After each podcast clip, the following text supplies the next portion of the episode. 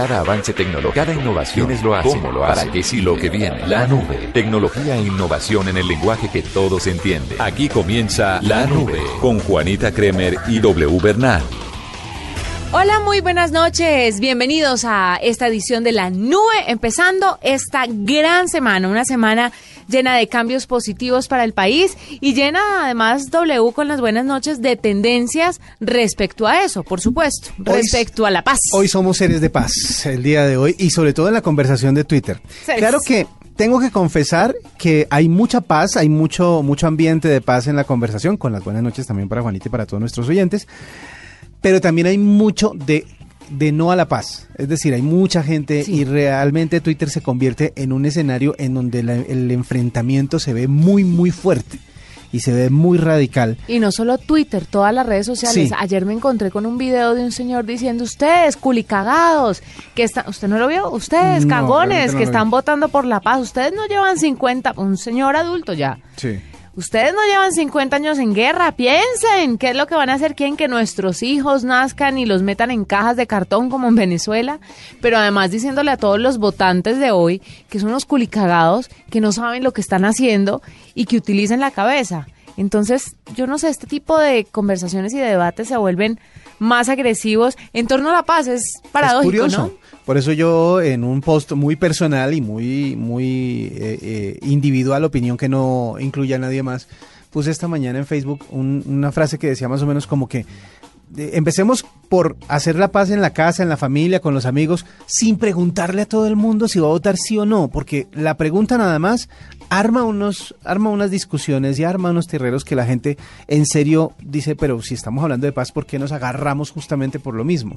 Pero la tendencia en Twitter sí fue eh, firma de la paz, eh, hay fiesta por el sí, eh, vamos a votar que no, y obviamente los nombres de todas las personas que estuvieron o que, que han estado invitadas a ese evento del día de hoy. John Kerry, también estuvo la presidenta Michelle Bachelet, estuvo también, obviamente el nombre de John Carlin, el que escribió el artículo en, en internet acerca de James Rodríguez, diciendo si James era cobarde o no, por no decir nada acerca del plebiscito por la paz, pues obviamente el nombre también se retuiteó muchísimo, eh, que creo personalmente que tampoco es una obligación de todos los colombianos tener que pronunciarse al respecto. Entonces ahora todos los famosos de Colombia van a tener que decir si sí o si no, pues tampoco me parece que sea como, como adecuado. Eh, feliz lunes, eso sí, paz en Colombia. Todos esos términos se utilizaron el día de hoy. El más grande o la palabra que, que, me gustó mucho, la felicidad. La felicidad, obviamente esto está inclinado hacia el, hacia, el, sí, obviamente. me pareció muy ingenioso. Es ingenioso, sí, es verdad. Y muchísimas personas están eh, eh, conversando acerca del tema de la paz. La palabra paz aparecía en el mapa de tendencias de Colombia, grandotota en la mitad. Sí. Porque esa es como la palabra que más se ha repetido. Eso por el lado y de hoy sí no está pautado en Facebook, ¿no? Porque hace unos días estaba pautado cuando los colombianos entraban a su página principal de Facebook, veían obviamente la palomita de la paz y hablaba sobre el tema de la paz. Facebook se lo arrojaba automáticamente. Sí, es Todo eso es pauta, ¿no? Todo eso es pauta y pues obviamente... Eh, como que acercándose el día de la, de la votación, el próximo domingo, pues esto se va a intensificar. Mm, vi muchos comerciales del no también este fin de semana, no los había visto tanto, pero este fin de semana vi bastantes comerciales para los que apoyan el no. Pero pues eh, en eso van las campañas. Y por el lado de los videos de YouTube, la tendencia es la nueva canción de Ricky Martin con Maluma que se llama Vente pa' acá. La lanzaron hace un par de días, ya suma más de 10 millones de views, casi 12 ya, eh, según la última cuenta. Mucha gente está pues pendiente de lo que hace el... Eh, el eh, Dirty Boy, el colombiano Maluma, junto, con Ricky Martin, eh, salió publicado en la, en la, en la cuenta de vivo de, de, Ricky Martin y obviamente pues ya es viral y ya muchísima gente ha visto el video de Vente pa' acá, la nueva canción de este par de artistas. Esas son más o menos las tendencias que hemos tenido el día de hoy porque en serio todo se lo ha tragado, todo se ha movido alrededor del tema de la paz y del día histórico que se constituye hoy en nuestro país gracias a la firma de este acuerdo, la firma oficial. Vamos a ver qué pasa el domingo.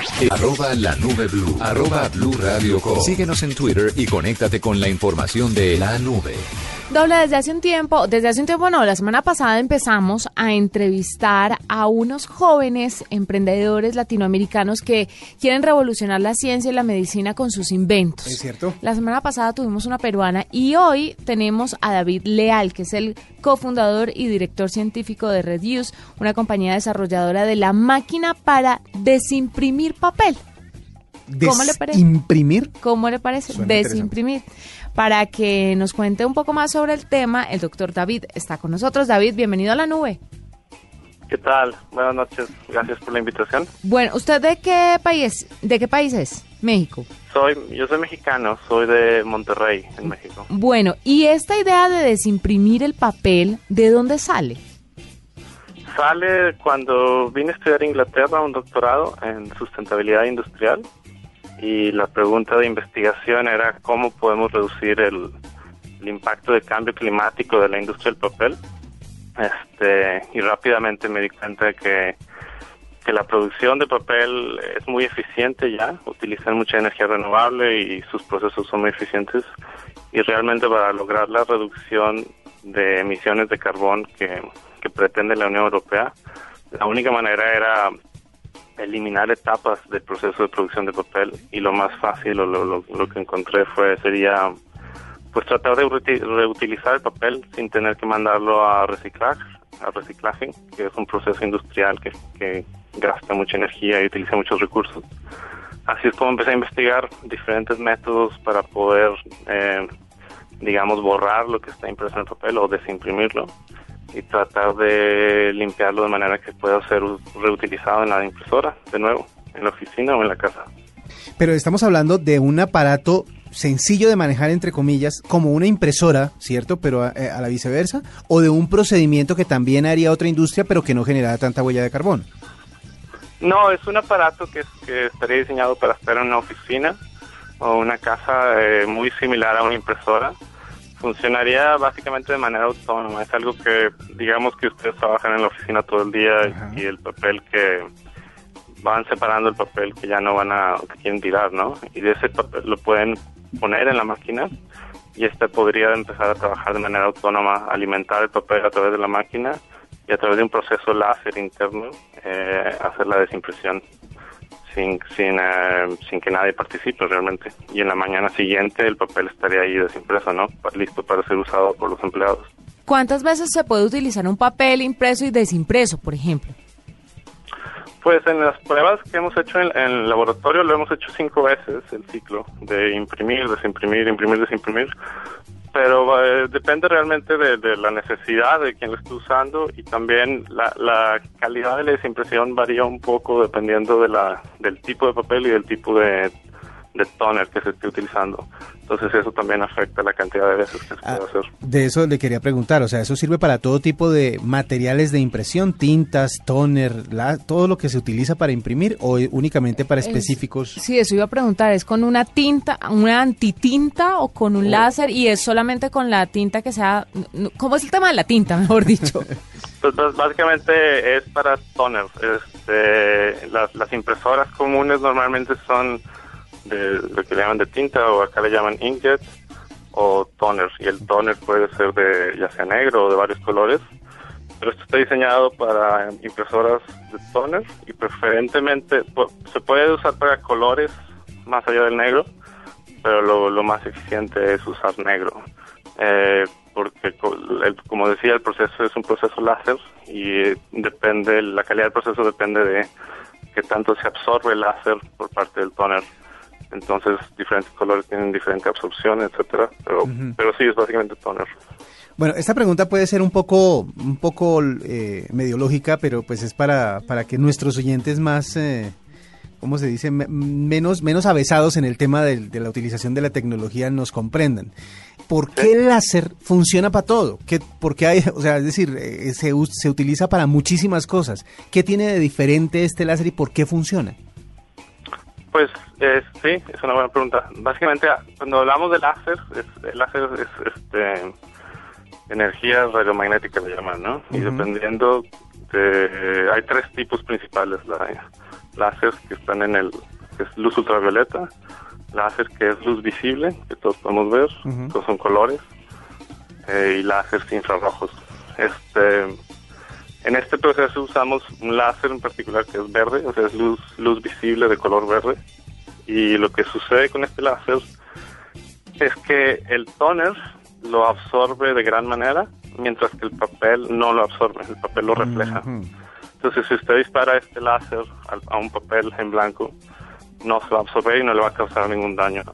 Pero cuando el láser se encuentra el toner, se va a absorber y va a generar un aumento en la temperatura que va a hacer que básicamente se vaporice el toner y se genera como una pequeña micro explosión de vapor que expulsa el resto de las partículas de toner fuera del papel. Claro. me encanta la explicación porque lo hace mm, eh, lógico, entre comillas, para la gente, para que se lo imaginen cómo funciona. Es claro, claro, ese es el principio básico, ¿no? De cómo no dañar el papel y al mismo tiempo desimprimirlo. Eh, doctor David, ¿esto cómo puede ayudar al mundo? ¿Qué impacto puede llegar a tener en el planeta y en el medio ambiente? ¿Usted lo sabe en cifras, por ejemplo, si esto llega a masificarse? Sí, pues eso es parte de lo que hemos estado investigando y este, teorizando. Eh, la idea, como les decía, nace primero de la, de la necesidad de reducir las emisiones de carbono de la industria del papel, ¿no? Entonces, según nuestras estimaciones, eh, utilizar este proceso en contra de utilizar papel reciclado puede llevar a una reducción de 40%, perdón, en el mejor de los escenarios, 80% de las emisiones de carbono con respecto a si ustedes compran papel reciclado. Y además puede llegar a ser más barato, puede, puede relativamente ser hasta 40% más barato que el papel normal, pero eso depende mucho de, de cómo se ve el desarrollo que estamos haciendo, ¿no? Bueno, y hay una cosa que usted mencionó hace un rato acerca de la industria de la, del reciclaje. Eh, esto va a tener obviamente detractores en esa industria, porque pues es una industria que aparte de, dejar lo que usted decía, pues una huella de, carbono y una huella de desperdicio bastante, bastante importante, de todas maneras también genera un montón de ingresos y es en la que trabaja muchísima gente. ¿Cómo ve el futuro de esas personas versus el hecho de que ahora tengamos cómo reciclar papel fácilmente en nuestras casas? Pues no, yo, yo personalmente creo que no, no son eh, técnicas o tecnologías que compitan, porque uno puede en su casa eh, digamos, desimprimir el papel una o dos veces y reutilizarlo. Y después de hacer eso lo puede mandar a reciclar. Este y ese papel así como como normalmente se hace, ¿no? Y entonces se manda a través de ese proceso industrial donde se reciclan las, las fibras de celulosa del papel, se produce nuevo papel y es algo que puede ocurrir en serio. Realmente no, yo no lo veo como competencia ni como algo que vaya a eliminar la industria del reciclaje, sino simplemente se trata de extender el ciclo de vida de, una hoja de papel. Y al hacerlo, eh, por ende, se reducen los impactos asociados. No, y además responsabilidad con el medio ambiente, W, sería lo máximo. A mí, por ejemplo, todavía me indigna cuando llegan las facturas de la luz, el gas, el agua, que podrían llegar perfectamente de forma digital y llega esa vaina con colores por todos los lados a tres hojas, mejor dicho, casi que llega un pliego y con un montón de publicidad por dentro. Sí, y con un montón de papelitos exacto de publicidad y bonos de descuentos y pendejadas, sabiendo que se puede mandar todo digital. Es una falta de responsabilidad con el planeta grandísima y pues qué bueno que el doctor David Leal esté ahora con este invento que de verdad podría crear un gran impacto en nuestra sociedad y en el mundo en general. Eh, muchísimas gracias por estar con nosotros, doctor Leal. No, muchísimas gracias a ustedes por la invitación y un saludo a todos allá. Esta es la arroba la nube blue, arroba blue radio Síguenos en Twitter y conéctate con la información de la nube. Le quiero contar una cosa, unos trucos, cuestión de etiqueta en el ah, tema de la tecnología. bien. ¿A cuántos grupos de WhatsApp usted pertenece? A cinco grupos y eso esperaba en tres. ¿Qué hueso? ¿En serio? Sí bueno, entonces dígame cuál Hay uno de trabajo. mi trabajo. Uno de trabajo. Eh, yo no estoy en ese. Eh, no, lo que pasa es que es un, el área, es un área de trabajo. Ah, ya, es un área que es la, de producción de, audio de, de, Blue. Listo. Está el de trabajo, está el de la familia, que sí. pues infaltable. infaltable el de la familia. Está el de la universidad, porque ustedes saben que estoy terminando para ser tan importante como ustedes. Sí. Eh, estoy terminando la universidad y en la universidad, pues el grupo también, también está el grupo de estudio, pues. Ahí van tres. Otro, esperen, esperen, reviso para acordarme.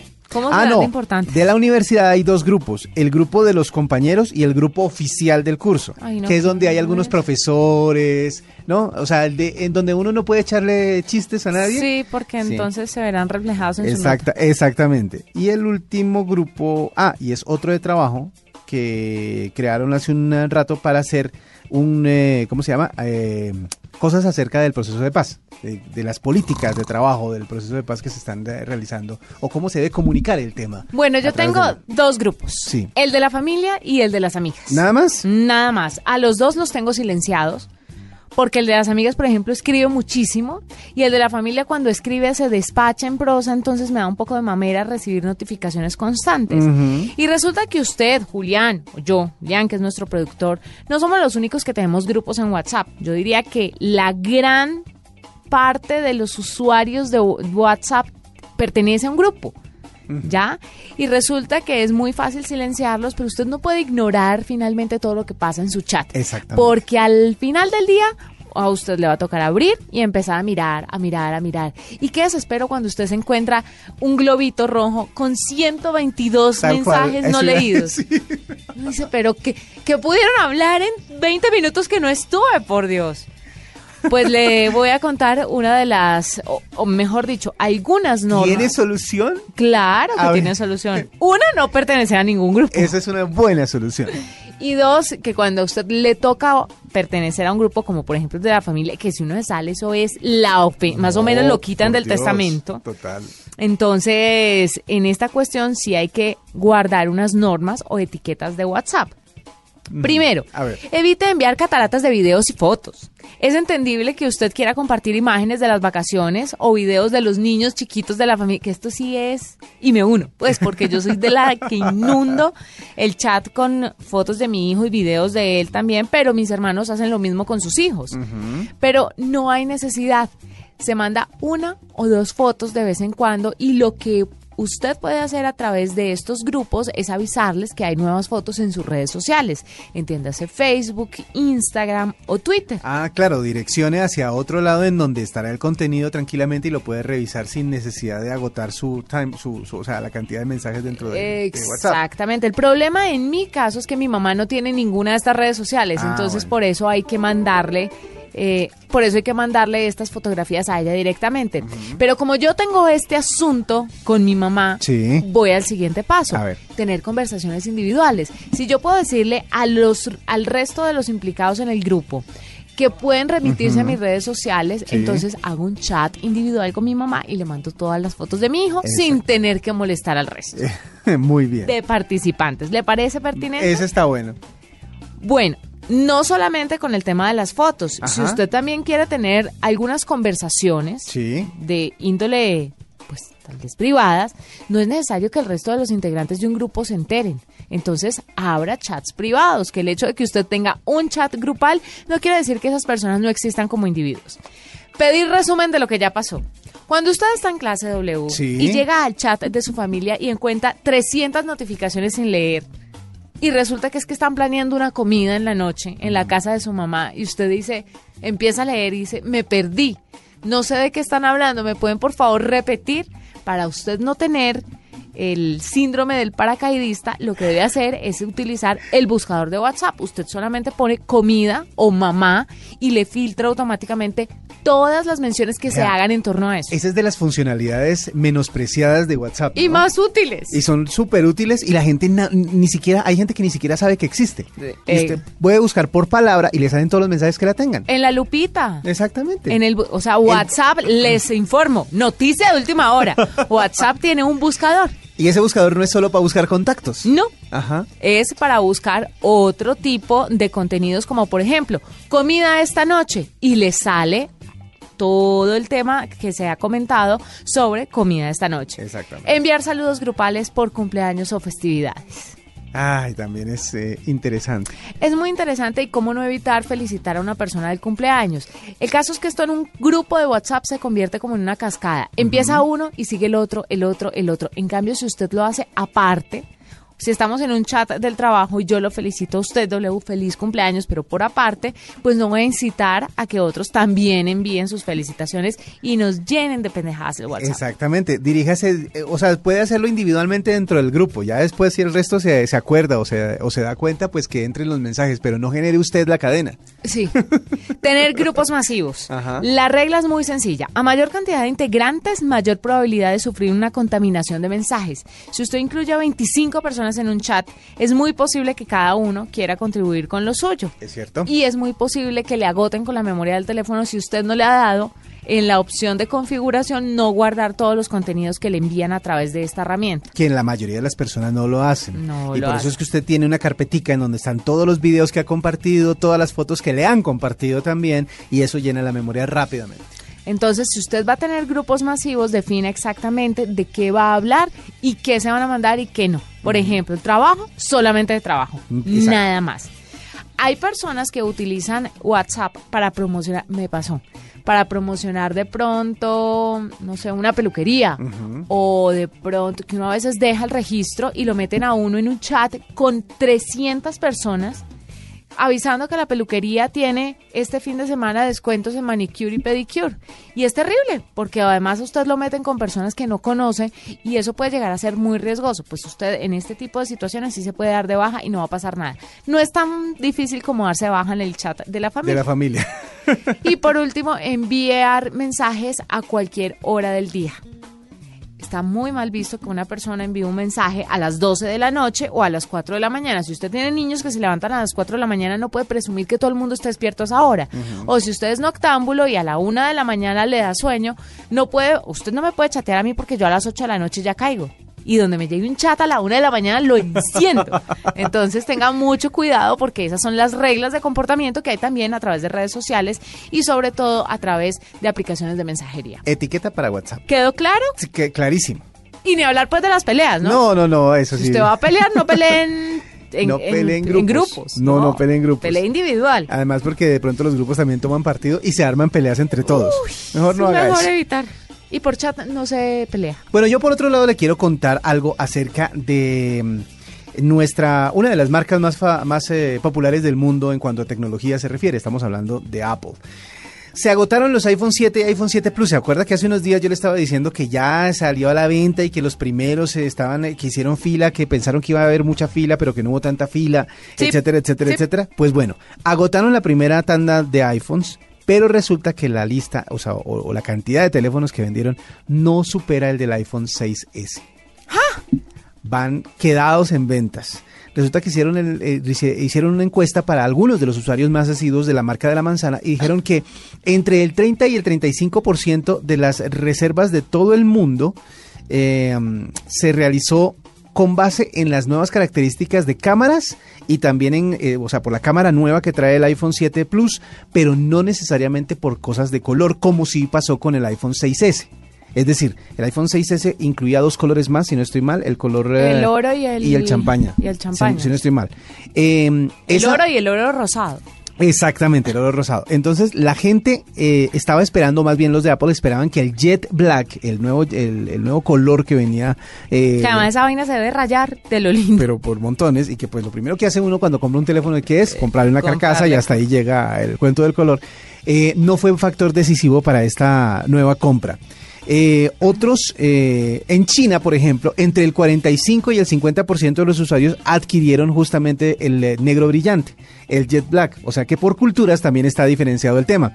El modelo más visto o más buscado ha sido el de 128 gigas porque contrario a lo que la mayoría de las personas pensaban que iba a ser el de 256 pero lo que dicen es que el precio de este último terminal pues no ha sido muy atractivo y no les gusta tanto pues porque obviamente más capacidad implica unos cuantos dólares más. Unos cuantos, ojalá fueran unos cuanticos, así que eh, están pendientes es- de eso.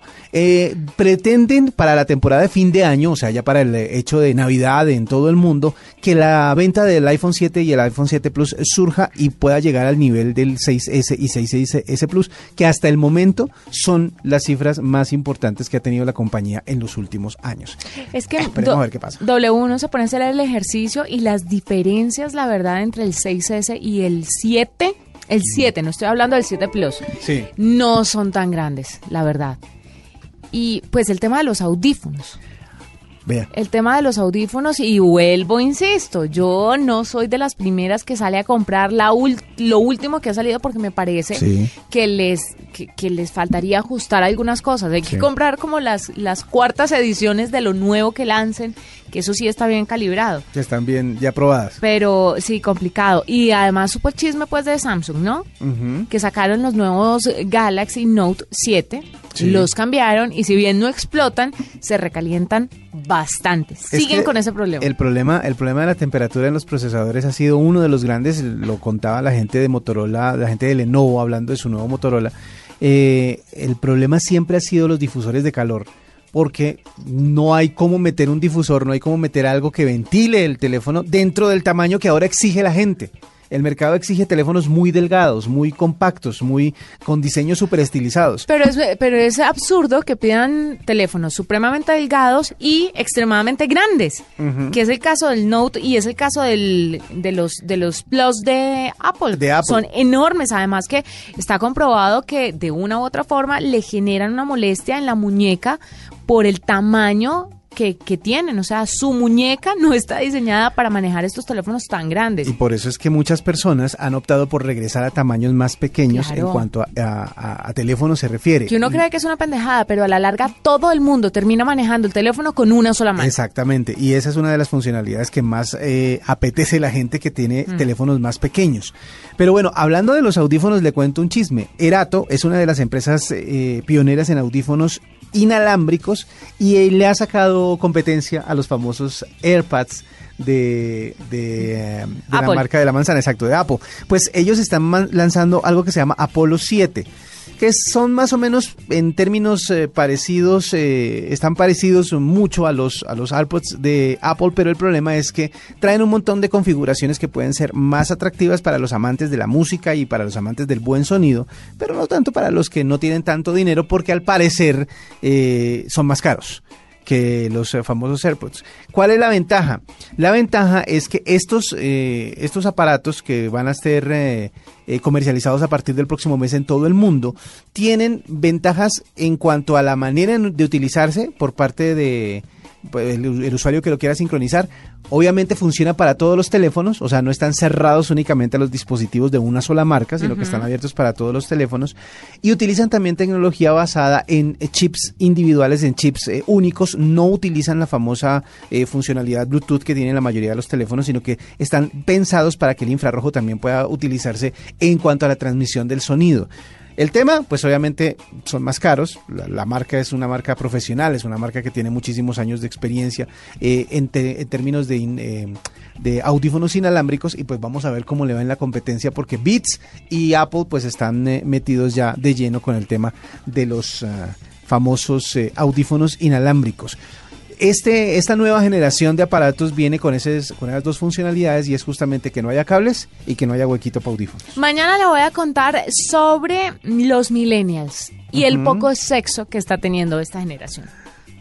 Ay, qué, cómo, qué despe- Ay, ya, ya, no se va a meter en la cola, ahora sí no. ¿Ah? No, no, no, no, sí, pues. Y le quiero recomendar que mañana, que mañana me tenga por favor un especial de todo lo que se habló sobre el gran debate presidencial de Estados Unidos, Que también ser- se movió muchísimo en redes el día de hoy. Y que va a ser, eh, y que ha sido de los primeros debates virtuales. Virtuales, que se claro, vive la gente lo pudo seguir a través de internet y usted mañana va a tener toda la Yo información. le cuento. Así será. Mañana nos encontramos eh, después de las nueve y media de la noche aquí en la nube. Que la pasen bien Y mañana nos vemos.